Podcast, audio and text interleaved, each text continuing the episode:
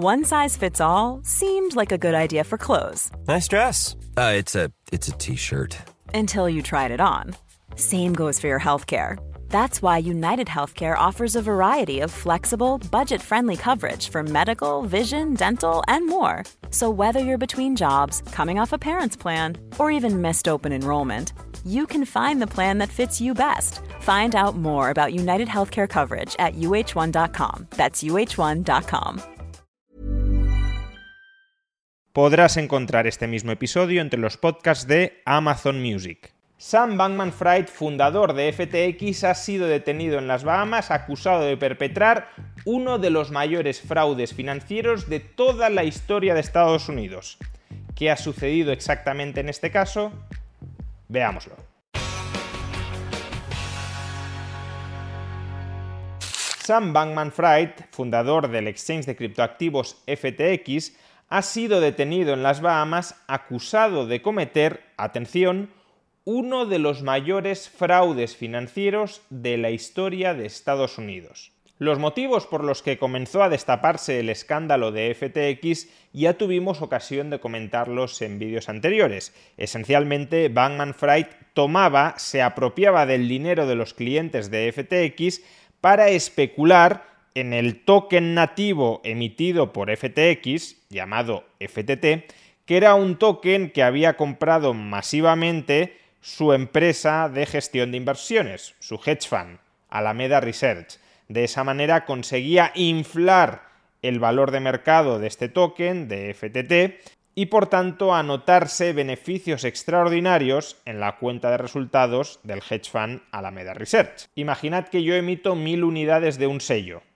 Todas las unidades son iguales. Y me quedo con 999 unidades y coloco en el mercado un único sello y yo luego con dinero que ni siquiera es mío, sino con dinero de otra gente, me dedico a comprar y a inflar y a calentar el precio de ese sello que está cotizando en el mercado. Imaginad que el precio de ese sello se dispara a un millón de euros.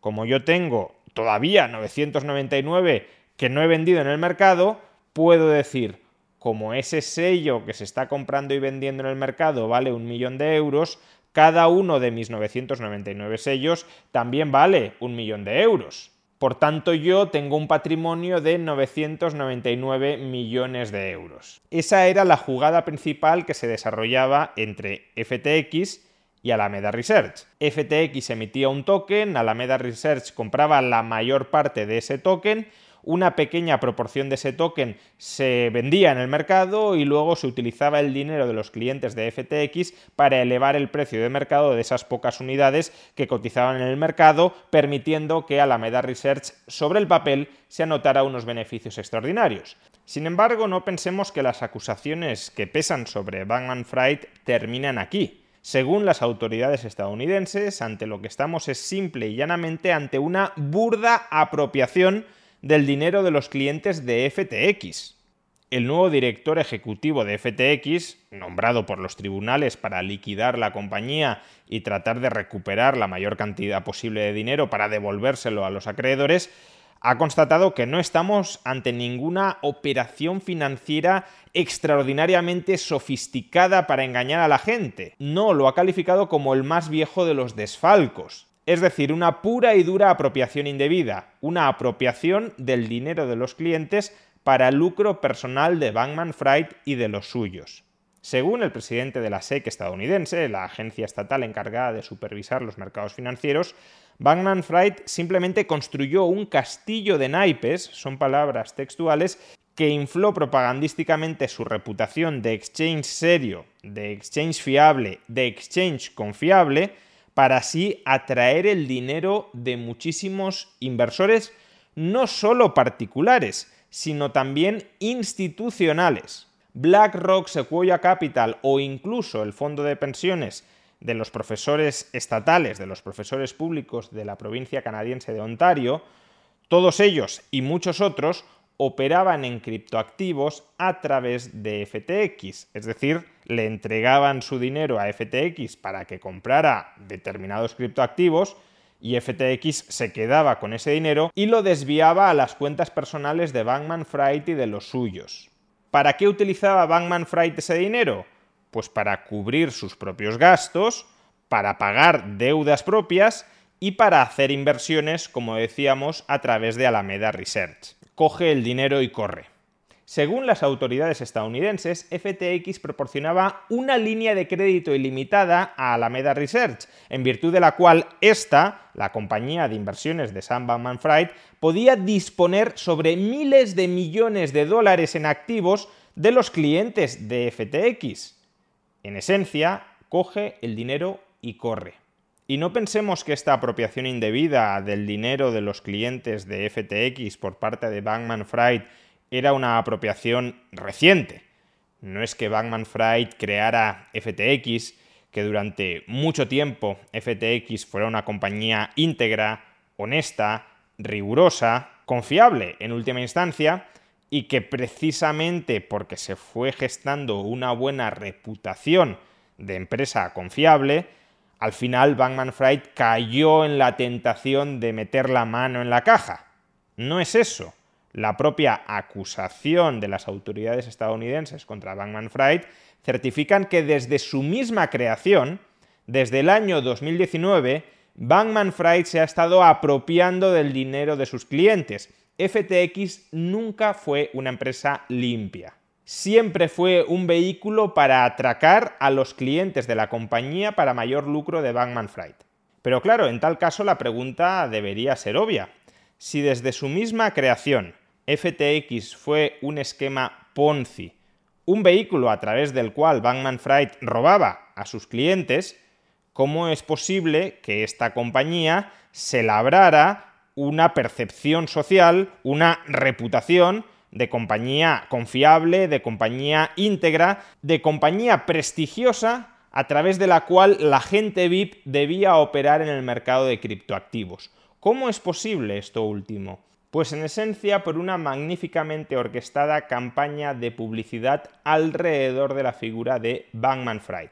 Bankman Fried se convirtió en un donante inversor a muchos medios de comunicación, a muchas organizaciones benéficas y también a un determinado partido político que dentro de Estados Unidos señaliza la virtud, señaliza el progreso, señaliza la bondad, señaliza la tolerancia, señaliza la integridad, señaliza el altruismo, señaliza la preocupación por los demás.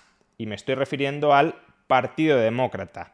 Bankman Fried fue, después de George Soros, el segundo mayor donante del Partido Demócrata. En las recientes elecciones midterm en Estados Unidos, Bankman Fried se convirtió, después de George Soros y a bastante distancia de él, en el segundo mayor donante del Partido Demócrata estadounidense. Donó solo para esas elecciones 40 millones de dólares. Y si os lo estáis preguntando, acertaréis. El dinero de esas donaciones es dinero robado a los clientes de FTX. No es una teoría conspirativa, no es una acusación infundada. La propia acusación de las autoridades estadounidenses contra Bankman Fried confirman que el dinero de esas donaciones al Partido Demócrata procede del robo a los clientes de FTX. ¿Y por qué Bankman Fried utilizaba dinero robado a los clientes de FTX para dárselo al Partido Demócrata? No solo para influir en la dirección del Partido Demócrata, sino también para granjearse un buen nombre dentro de Estados Unidos. Si Bankman Fried dona dinero al Partido de los Buenos, ¿cómo va a ser malo Bankman Fried? ¿Cómo va a estar delinquiendo? ¿Cómo va a estar estafando a nadie? Si fuera un donante del Partido Republicano, sí podríamos sospechar con razón que es un delincuente. Pero donando dinero al Partido de los Buenos, Bankman Fried solo puede ser bueno. Y por tanto, si es bueno, es una persona confiable a la que le podemos entregar nuestro dinero sin temor a que nos lo robe. La típica estrategia del lobo con piel de cordero solo que en este caso era un lobo con el pin del Partido Demócrata. En definitiva, estamos ante uno de los mayores escándalos financieros de la historia de Estados Unidos, pero ante un escándalo financiero chusco, Un escándalo financiero que apenas consiste en haber metido la mano en la caja, en apropiarse del dinero de tus clientes, algo que podría haber sucedido en cualquier otro mercado, pero que ha sucedido en el mercado de criptoactivos. Algo que además ha venido acompañado de una estrategia mediática deliberada para blanquear la imagen de Bankman Fried con el objetivo de seguir engañando a la gente y seguir atrayendo consecuentemente a clientes incautos a los que robarles el dinero. Y si todo eso termina demostrándose, esperemos que Bankman Fried lo pague.